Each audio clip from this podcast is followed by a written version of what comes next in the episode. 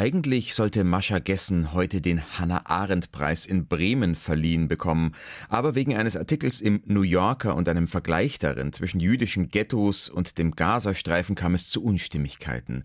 Wie blickt New York auf die Debatte in Deutschland? Darum geht es heute bei uns. Außerdem geht es um die Frage, wieso man den Wiederaufbau historischer Bauten, etwa des Berliner Stadtschlosses oder der Garnisonskirche in Potsdam, problematisch finden kann. Diese Ansicht jedenfalls vertritt der Architekturtheoretiker Philipp Oswald. Oswald in seinem Buch Bauen am Nationalen Haus. Wir haben ihn im Gespräch. Das und mehr in der halben Stunde bis neun. Kultur am Morgen auf Bayern 2. Heute mit Christoph Leibold. Wenn eine Band ein Best-of-Album vorlegt, das als Volume 1 nummeriert ist, dann muss logischerweise Fortsetzung folgen. So auch bei den 1991 in LA gegründeten Eels um Sänger und Songschreiber Mark Oliver Everett. Meet the Eels, Essential Eels Volume 1 ist allerdings schon vor 15 Jahren erschienen. Nun also endlich. Eels So Good, Essential Eels Volume 2. Das Album umfasst Songs aus den Jahren 2007 bis 2020 und es enthält auch Passendes zur aktuellen Jahreszeit. Hier sind Deals, man hört schon die Glöckchen klingen mit Christmas. Why you gotta do me like this? Christmas. Why you gotta do me like this? I never did nothing but jingle all the way. I put up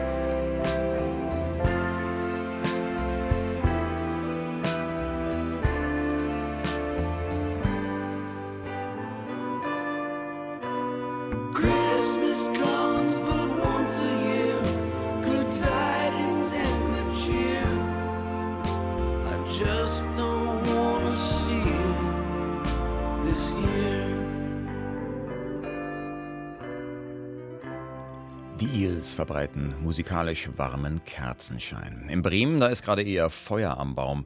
Eigentlich sollte dort der Hannah-Arendt-Preis für politisches Denken verliehen werden an Mascha Gessen. Die Jury hatte ihre Wahl damit begründet, dass Gessens Bücher und Essays neue Sichtweisen eröffnen würden, wodurch unsere, Zitat, beschleunigte Welt im beschleunigten Wandel besser verstehbar werde. Doch nun, nach einem Artikel Gessens im Magazin der New Yorker und einem Vergleich darin zwischen der Lage in Gaza mit der in jüdischen Ghettos in Osteuropa während der NS-Zeit, nun regte sich massiver Protest. Der Bremer Senat und die Heinrich-Böll-Stiftung, die den Preis gemeinsam mit einem Trägerverein vergeben, die distanzierten sich. Welche Wellen der Fall in der linken intellektuellen Szene von New York schlägt, das erfahren Sie nun von unserer ARD-Korrespondentin Antje Passenheim. Der jüdische politische Aktivist und Filmemacher Raphael Schimonow verfolgt aus New York schon seit einer Weile beirrt, was in Deutschland unter dem Schlagwort Antisemitismus vor sich geht. Als ich aufwuchs, wurde mir Deutschland immer als Vorbild in Sachen Vergangenheitsbewältigung vorgehalten und dass wir in den USA davon lernen müssten. Doch was er aus dieser Zeit in den 1990er Jahren mitgenommen habe, das bekomme eine merkwürdige Dynamik. Seeing how Zu sehen, wie die Erinnerung an den Holocaust und unsere jüdische Identität missbraucht werden, sodass dadurch erst recht Antisemitismus geschürt wird, das ist entmutigend. Der Streit um die Verleihung des Hannah-Arendt-Preises an Mascha Gessen sei dafür wieder ein Beispiel. Angestoßen war er durch einen Artikel im Magazin New Yorker. Gessen hatte darin die Situation in Gaza mit den jüdischen Ghettos im von den Nazis besetzten Europa verglichen.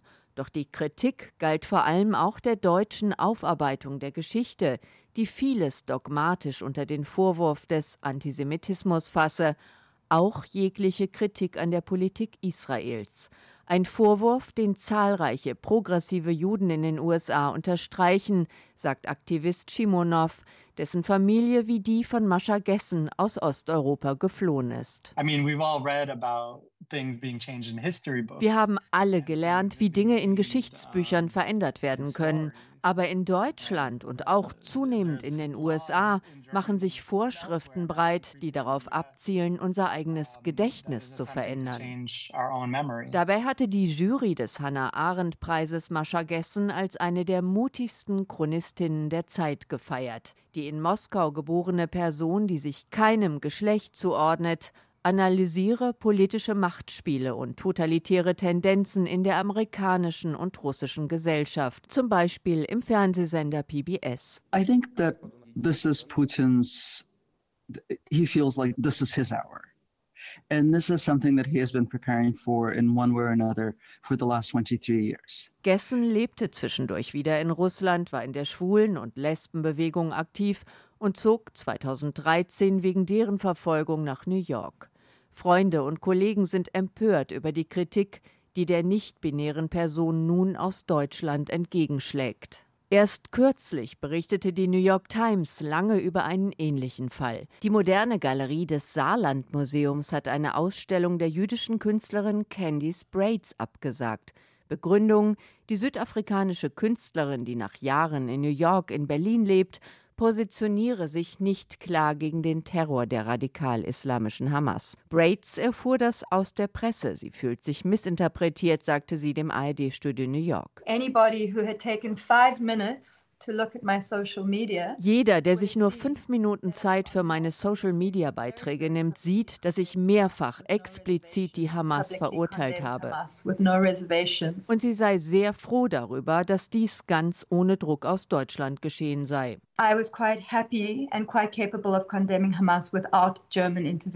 Mascha Gessen hatte Braid sogar im New Yorker zitiert und zugestimmt. Die guten Intentionen, die Deutschland noch in den 1980er Jahren bei der Vergangenheitsbewältigung gehabt habe, sie seien zum Dogma geworden. Reaktionen aus New York auf den Streit hierzulande um Mascha Gessen. Der Hannah-Arendt-Preis soll Gessen vom Trägerverein übrigens dennoch verliehen werden, aber erst morgen und in einem kleineren Rahmen, weil das Bremer Rathaus die Reißleine gezogen und gesagt hat, nee, bei uns in der oberen Rathaushalle, Rathaushalle wird das nicht stattfinden. Die Stimme, die Sie jetzt gleich hören, gehört nicht Mascha Gessen, sondern der Schriftstellerin Otessa Moschweg. I get bored by characters who are not complicated or ich langweile mich bei Figuren, die nicht kompliziert sind oder die keine gruseligen Neurosen haben. Ich mag Menschen, die kämpfen. Das sind die Charaktere, meine ich, die am meisten Drama und Komödie hervorbringen und die es meiner Fantasie erlauben, an Orte zu gehen, die ich mit angepassteren Figuren nie aufsuchen könnte. Maybe with a more well-adjusted character I couldn't go. Eine komplexe Figur dieser Art ist zum Beispiel Eileen, Titelheldin eines Psychothrillers von Otessa Moschweg aus dem Jahr 2015. Eileen ist Sekretärin in einer Jugendstrafvollzugsanstalt, zeigt aber wenig Empathie für die Gefangenen, bis eine neue Kollegin die Verhältnisse ins Wanken bringt. Nun wurde Eileen von Regisseur William Oldroyd verfilmt und weil Moschweg nicht nur Schriftstellerin, sondern auch Screenwriterin ist, hat sie selbst am Drehbuch mitgeschrieben. Jetzt ist der Film auch in Deutschland zu sehen. Eine Kritik von Moritz Hohlfelder.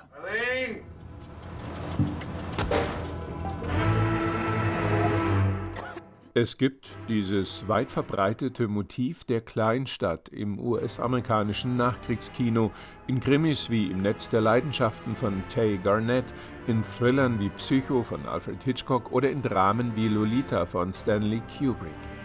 Das Motiv beseelte dann auch die trashigen B-Movies von George A. Romero, Jack Arnold oder Roger Corman. Immer ging es um das Provinzkaff als Ort der Verkommenheit sowie des Bösen und Abgründigen. Regisseur William Oldroyd ist zwar selbst erst Mitte 40, bezieht sich in der filmischen Adaption von Eileen aber ganz direkt auf jene Zeit des Kinos, macht auch Sinn, denn der Roman spielt in den 1960er Jahren in einer Kleinstadt Neuenglands. Gleich zu Beginn sieht man die noch jugendlich wirkende Heldin, die 23-jährige Eileen, mit ihrem Auto am Strand. Sie sitzt hinterm Steuer und blickt durch die Windschutzscheibe, an der Regentropfen herabperlen. Um sie herum stehen weitere Wagen, in denen junge Paare knutschen oder auch miteinander schlafen. Sehnsüchte nach einem anderen Leben, Begehren, moralischer Rigorismus, Orientierungslosigkeit, Kleinstadtgefühle. Die von ihrem ereignislosen Leben frustrierte Eileen lebt mit ihrem alkoholkranken und cholerischen Vater, einem Ex-Cop, zusammen und arbeitet als Sekretärin in einer Vollzugsanstalt für jugendliche Straftäter. In überzeichneten, trashigen Tagträumen hat sie Sex mit den Wärtern oder hantiert gefährlich mit dem Polizeikolt ihres Vaters. Das wirkt bisweilen zu vordergründig und klischeehaft inszeniert, aber die neuseeländische Darstellerin Thomasine Mackenzie, die auch schon bei Jane Campions Oscar- und Golden Globe-Erfolg The Power of the Dog mitspielte, weiß das immer wieder zu erden. Eileens Leben ändert sich, als eine neue Gefängnispsychologin in der Jugendstrafanstalt ihren Dienst antritt. I'm Rebecca. I know. I don't think I caught your name. Anne Hathaway die seit ihrer Oscar-Auszeichnung 2013 als beste Nebendarstellerin für Les Miserables keinen wirklich guten Film mehr gemacht hat und zuletzt zweimal mit der Goldenen Himbeere als schlechteste Schauspielerin prämiert wurde, hat einen großen Auftritt in Eileen. Sie spielt Rebecca famos mit einer unglaublichen Mischung aus lockender femme fatale, gewitzter Therapeutin und einer Art Kleinstadt-Über-Ich. Alle inszenatorischen und dramaturgischen Schwächen des Films treten in den Hintergrund. Blond gefärbt erinnert Hathaway in ihrem eigenwilligen Spiel, in dem sie Coolness mit Einsamkeit und Verletzlichkeit kombiniert, an manche der filmischen Auftritte von Marilyn Monroe. Dazu passen die Lichtsetzungen und visuellen Strategien von Kamerafrau Ari Wigner, die sich am Stil des Mainstream-Hollywood-Films der 50er und 60er Jahre orientiert, mit einer immer wieder leicht gebrochenen, aber meist gleichmäßig hellen Ausleuchtung.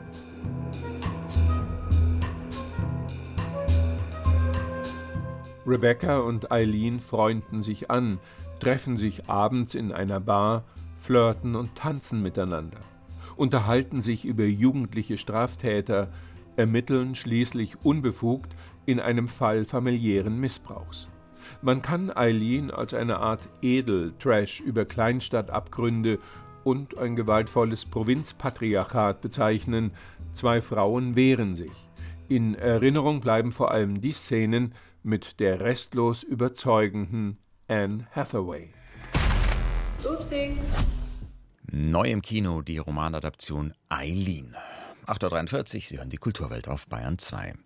Heute ist Sternstundentag des Bayerischen Rundfunks. Mit Ihrer Unterstützung sammeln wir Spenden für Kinder in Not. Ein Jubiläum gibt es dabei auch zu feiern. Die Sternstunden werden 30 Jahre alt. Ja, das wäre doch die Gelegenheit, den bisherigen Sternstundenrekord aus dem Jahre 2020 zu knacken. Fast 12 Millionen Euro kam man damals an einem Tag zusammen. Also mitmachen bei der Rekordjagd und ran ans Telefon. Der Sternstundentag im Bayerischen Rundfunk. Spenden auch Sie.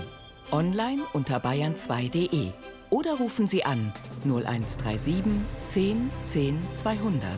Ein Anruf kostet 14 Cent. Alle Spenden kommen zu 100 Prozent den Kindern zugute. Zum Beispiel das Berliner Stadtschloss. Als dessen Wiederaufbau vor über 20 Jahren im Bundestag beschlossen wurde, befand der damalige Bundestagspräsident Wolfgang Thirse, die offene Wunde der historischen Mitte Berlins würde damit geschlossen. Und der Freundeskreis des Schlosses meinte, Berlin bekäme damit seine Identität zurück. Zu fragen wäre allerdings, was ist das überhaupt für eine Identität und entspricht sie noch unserer heutigen pluralen demokratischen Gesellschaft?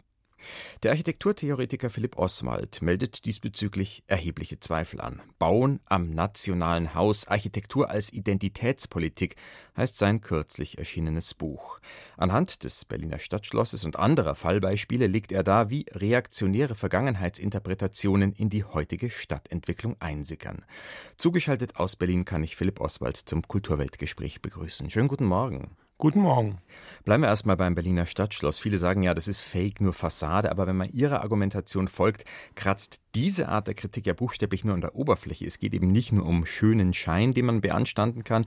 Ihre Kritik geht tiefer. Worin liegt das eigentliche Problem? Ja, es geht darum, dass es tatsächlich um eine identitätspolitische Setzung geht bei diesem Vorhaben. Der erste Schritt, der ja auch schon sehr umstritten war, war ja der komplette Abriss des Palastes der Republik. Die Expertenkommission hat ja empfohlen gehabt, zu beraten, ob man nicht Teile davon in einen Neubau am Ort einbeziehen kann. Und dann hat sich die Idee dieses Projektes auch zunehmend radikalisiert. Am Anfang war noch nicht von einer Kuppel die Rede. Jetzt haben wir eine historisch genaue Kuppel. Das hat mich dann doch ins Grübeln gebracht. Ich habe das Projekt immer kritisiert. Ich war immer für eine Diskussion darüber, wie man rekonstruiert, nicht originalgetreu, sondern eben halt reflektiert über die Geschichte, so wie wir es auch vielleicht von der neuen Pinakothek in München kennen oder von der Paulskirche in Frankfurt, dass ein, eine Rekonstruktion auch die Spuren der Zeit miterzählt. Das war ja nun genau nicht gewollt. Man will eigentlich so tun, als hätte es alles die Schmerzen der Geschichte nicht gegeben. Und das Problem schleicht sich ein, nicht dadurch, dass wir historischen Bezug nehmen oder dass wir überhaupt rekonstruieren, es ist völlig legitim zu rekonstruieren, sondern dass damit eine Idealisierung bestimmter Geschichtsepochen einhergeht. Und für mich ist an dem Kaiserzeit oder am preußischen Königstum, das ist eine hochwidersprüchliche Zeit, die abgründig ist, die auch Großartiges hervorgebracht hat. Das möchte ich nicht aufs goldene Tablett heben, da möchte ich eine kritische Distanz zu haben und aus dem Heute heraus. Und das ist etwas, was halt das Berliner Schloss oder auch die Garnisonkirche in Potsdam überhaupt nicht verkörpern. Es geht tatsächlich um eine Idealisierung einer historischen Epoche. Man vermeidet diese identitätspolitischen Diskussionen, indem man sagt, es geht um Stadtbildreparatur, die Schönheit des Bauens. Aber die Akteure in anderen Zusammenhängen sprechen halt dann doch sehr stark von den Werten, die sie mit diesen Bauten verbinden. Der Wiederaufbau des Berliner Stadtschlosses ist für Sie ein besonders prominentes Beispiel so einer ganzen reaktionären Rekonstruktionswelle. Sie haben auch schon die Potsdamer Garnisonskirche genannt. Und diese Welle rollt laut Ihrer Analyse ab 1980 an. Jetzt ist aber schon vor 1980, seit Ende des Zweiten Weltkriegs in Deutschland, vieles wieder aufgebaut worden. Was war damals so anders, dass Sie erst für die Zeit von 1980 an von Architekturkonstruktion als Identitätspolitik reden? Nach dem Krieg war halt durch die starken Bombenstehen war Wiederaufbau nötig und man hat relativ wenig, aber man hat es in vielen Städten hat man wieder aufgebaut. In München, in Frankfurt, in Münster. Meistens waren es eher einzelne Bauten, nicht flächig. Und das war einfach eine Reparatur von Kriegsschäden. Was dann ab den 80er Jahren passiert ist, war, dass man das, was nach 45 gebaut worden ist, abgerissen hat, um praktisch eine neue Setzung zu machen. Das heißt, es ging nicht mehr um einen Wiederaufbau eines Kriegsschadens, sondern um eine veränderte Architektur, aber verbunden mit diesen identitätspolitischen Ideen. Und es führt zu einer Radikalisierung der Art der Rekonstruktion. Der Frankfurter Römerberg ist ein frühes Beispiel dafür, mit dieser fast puppenhaften, originalgetreuen Abbildung der, der Fassade zum Platz. Das hat man in der frühen Nachkriegszeit oft anders gemacht. Da hat man eben halt, ich habe schon die Pinakothek erwähnt, da sieht man an, da ist was passiert. Es gibt eine gewisse Distanz und das ist auch in der Architekturgeschichte, wenn Sie Schinkel nehmen, der auch Bauten rekonstruiert hat, der hat nicht versucht, das originalgetreu zu machen, sondern er hat es aus der Gegenwart heraus sich nah am Original gehalten, aber doch auch eine Wertung vorgenommen. Und das ist etwas, was heute negiert wird, weil man die Vergangenheit so idealisiert. Diese Rekonstruktion seit den letzten vier Jahrzehnten, die Sie beschreiben, begeistert vor allem auch Rechtspopulisten und Rechtsextreme. Kann man eben auch an großzügigen Spenden aus dieser Ecke ablesen. Auf diese zweifelhaften Spender haben Sie vor Jahren schon hingewiesen. Zugleich aber finden die Projekte auch Unterstützung in der Mitte der Gesellschaft. Siehe Wolfgang Thirse, den ich am Anfang genannt mhm. habe, auch Bundespräsident Frank-Walter Steinmeier. Woher kommt dieses Missverständnis, der deutsche Nationalismus der Vergangenheit könnte sich eignen als Vorbild für unsere plurale Gegenwart heute? Sie haben völlig recht, es geht in die Mitte der Gesellschaft. Viele der Spender sind auch völlig unbescholten. Das äh, sollte man jetzt nicht einen Pauschalvorwurf an die Spender machen. Viele, die diese Projekte gut finden, machen das auch aus integren Motiven, aber ohne das zu reflektieren. Was meine Kritik ist, dass es fehlt eine notwendige Abgrenzung nach rechts. Sie müssen sich nicht wundern, wenn Sie preußische Nationaldenkmäler wieder aufbauen, dass das eine Resonanz im rechtsradikalen Raum hat. Und dann ist halt die Frage, wollen wir das? Wollen wir da anschlussfähig sein oder ziehen wir da einen klaren Strich? Und den Vorwurf würde ich Herrn Thierse machen, dass er das nicht macht. Sie betonen, die beschriebene Entwicklung bereite Ihnen Unbehagen, aber es geht nicht um Skandalisierung. Naja, das ist jetzt zu diskutieren. Ich glaube, die Einflussnahme, die rechtsradikale Kreise bei der Garnisonskirche in Potsdam und Berliner Schloss hatten, die sind schon für mich ein Skandal. Ich sage nur, mein Unbehagen, was ich schon immer mit diesem Projekt haben, ist nicht der eigentliche Vorwurf, sondern das Nachspüren, wer hier welche Einfluss genommen hat. Und das ist etwas, was ich finde, viel breiter gesellschaftlich diskutiert werden muss. Dazu ist das Buch von Philipp Oswald ein Anstoß. Es heißt Bauen am Nationalen Haus, Architektur als Identitätspolitik und ist im Bärenberg Verlag erschienen. Haben Sie vielen herzlichen Dank für das Gespräch. Danke Ihnen.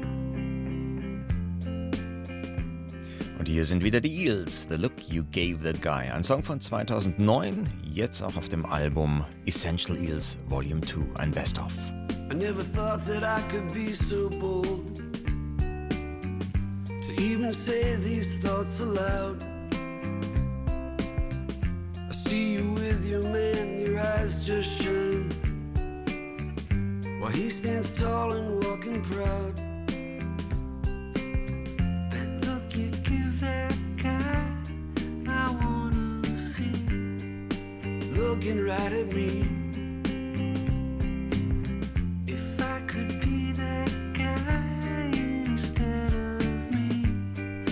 Never let you down. It always seems like you're going somewhere better than you've been before.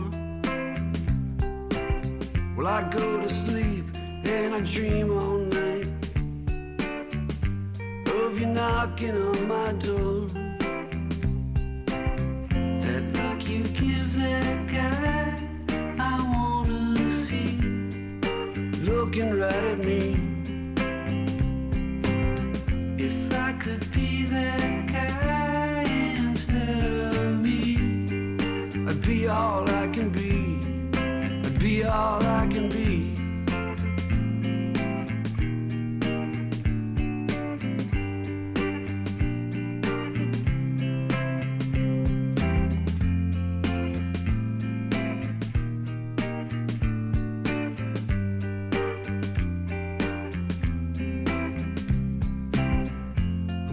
Like what I'd like to be. I'm nothing much, I know it's true. I lack the style and the pedigree. And my chances are so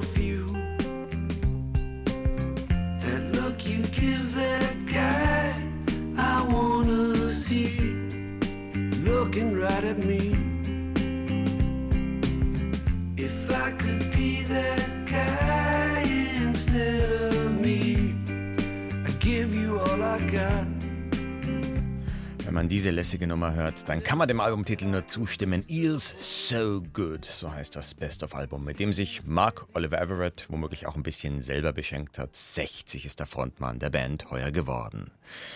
Selma Meerbaum wurde entsetzlicherweise nur 18. Dementsprechend schmal ist das Werk, das die Dichterin hinterlassen hat. Im Sommer 1942 wurde Meerbaum deportiert und starb nur wenige Monate später in einem Zwangsarbeiterlager. Die Schriftstellerin Marion Tauschwitz hat die Lebensgeschichte Selma Meerbaums schon einmal erzählt. Nun hat sie die Biografie von 2014 überarbeitet und erweitert. Nils Beinker hat sie gelesen. Was kann einem Buch Besseres passieren, als Gespräche oder Briefe anzuregen? Nachdem Marion Tauschwitz ihre Biografie von Selma Meerbaum veröffentlicht hatte, erhielt sie viele Reaktionen, unter anderem aus Israel. Josef Eschet war sechs Jahre alt, als er zusammen mit seinen Eltern in ein rumänisches Lager am Fluss Bug deportiert wurde. Dort, im Areal eines ehemaligen Steinbruchs, begegnete er Selma Meerbaum. Er schrieb Marion Tauschwitz von dieser Zeit. Selma wurde von der Mutter von diesem Josef Eschet gebeten, ob sie sich nicht um den kleinen Jungen kümmern konnte. Die Mutter hat sicher gemerkt, dass Selma sehr naturverbunden war und die Kinder weggeführt hat von dem Grauen und den Grausamkeiten. Dann hat Selma bald eine ganze Gruppe von Kindern um sich gehabt, der Josef eben damals sechs Jahre alt, und er erinnerte sich, wie nett sie war, wie sehr sie ihnen die Natur nahegebracht hat und auch wie menschenzärtlich sie gewesen ist. Diese und andere Erinnerungen sind in die nun noch einmal erzählte Lebensgeschichte der jungen Dichterin Selma Meerbaum eingeflossen. Die mit großer Sympathie erzählte Biografie von Marion Tauschwitz ist mehr als nur eine Neuausgabe. Das Bild einer sprachbegabten und vor allem lebensbejahenden Frau wird noch plastischer vollständiger. Ohne die langjährige Arbeit von Marion Tauschwitz wüssten wir vermutlich nur sehr wenig über Selma Meerbaum. Die Biografin lernte ihre Gedichte über die Lyrikerin Hilde Domin kennen. Das sind so zärtliche Wortgebilde, die Selma bemüht, und die könnte man nicht einsetzen, wenn man nicht die immerwährende Hoffnung hatte. Und die hat man ja auch im Umgang gemerkt mit anderen Jugendlichen. Wenn die erzählt haben, wie Selma sie aus ihrer Lethargie rausgerissen hat, wie sie vor die Häuser gegangen ist, gepfiffen hat oder kommt raus, wir machen jetzt einen Spaziergang ohne Judenstern. Wir gehen einfach in der Dunkelheit der Nacht und im Schutze dieser Nacht. Und da gibt's dann auch wieder Bilder. Ich bin die Nacht. Selma Meerbaum kam 1924 in Tschernowitz zur Welt. Die Stadt gehörte nach dem Ende des Ersten Weltkriegs zu Rumänien und wurde ein bedeutender Ort der deutschsprachigen Literatur. Rose Ausländer stammte aus der Stadt, ebenso Paul Celan, Selma Meerbaums Cousin. Die jüdischen Einwohner von Tschernowitz waren wiederholt antisemitischen Anfeindungen ausgesetzt. Mit dem Beginn des Zweiten Weltkriegs wurden sie systematisch ausgegrenzt, bedroht und verfolgt. Es gab Pogrome und Mordaktionen. Das Schreiben ist angesichts dieser Erfahrungen auch als ein Schutzraum zu verstehen. Und es hat sich einfach gezeigt, dass Lyrik ein Bollwerk war gegen unlebbar gewordene Wirklichkeit und dass es ja quasi, wie Rosa Ausländer das auch beschrieben hatte, ein Zaubergarten der Worte war, in den man flüchten konnte und in dem man sich äh, vor der Realität auch verbergen konnte. Trotzdem kam natürlich die grausame Realität immer wieder rein 57 Gedichte hat Selma Meerbaum hinterlassen als Handschrift für einen engen Freund aus der zionistischen Jugendgruppe Hashomer Hatzair. Sie nannte die Sammlung Blütenlese. Sie spiegelt immer wieder Naturerfahrungen, nimmt Abendszenen, Frühlingsbilder oder Regentage in den Blick, reflektiert über Trauer und Hoffnung und ebenso über Zeiterfahrungen. Das alles, so zeigt ihre Biografin Marion Tauschwitz, in einer immer wieder besonderen Sprache voller existenzieller poetischer Bilder. Wenn ich durch den Wald gehe bei meinem täglichen Spaziergang und dann im Mai, Juni auf den Waldboden sehe, dann kann ich die Veilchen duften hören. Die alte Akazie verrieselt ihr Schweigen. Das ist so ein tolles Bild. Ne? Könnt ihr auch sagen, die Blätter fallen noch ab. Das ist keine Poesie. Ne? Aber die alte Akazie verrieselt ihr Schweigen. Also da muss man schon einen ganz geschärften Blick auf die Natur haben und das hat sie mit Sicherheit gehabt. Ich möchte leben, schau, das Leben ist bunt, heißt es in Selma Meerbaums Gedichtpoem, entstanden in den Tagen eines Massakers gegen die jüdische Bevölkerung im Juli 1941 in Tschernowitz. Ein knappes Jahr später wurde die junge Frau von den Rumänen in das Lager am Bug deportiert, Mitte August dann in das Zwangsarbeiterlager Michailowska. Selma Meerbaum erkrankte dort an Fleckfieber und starb völlig entkräftet am 16. Dezember 1942.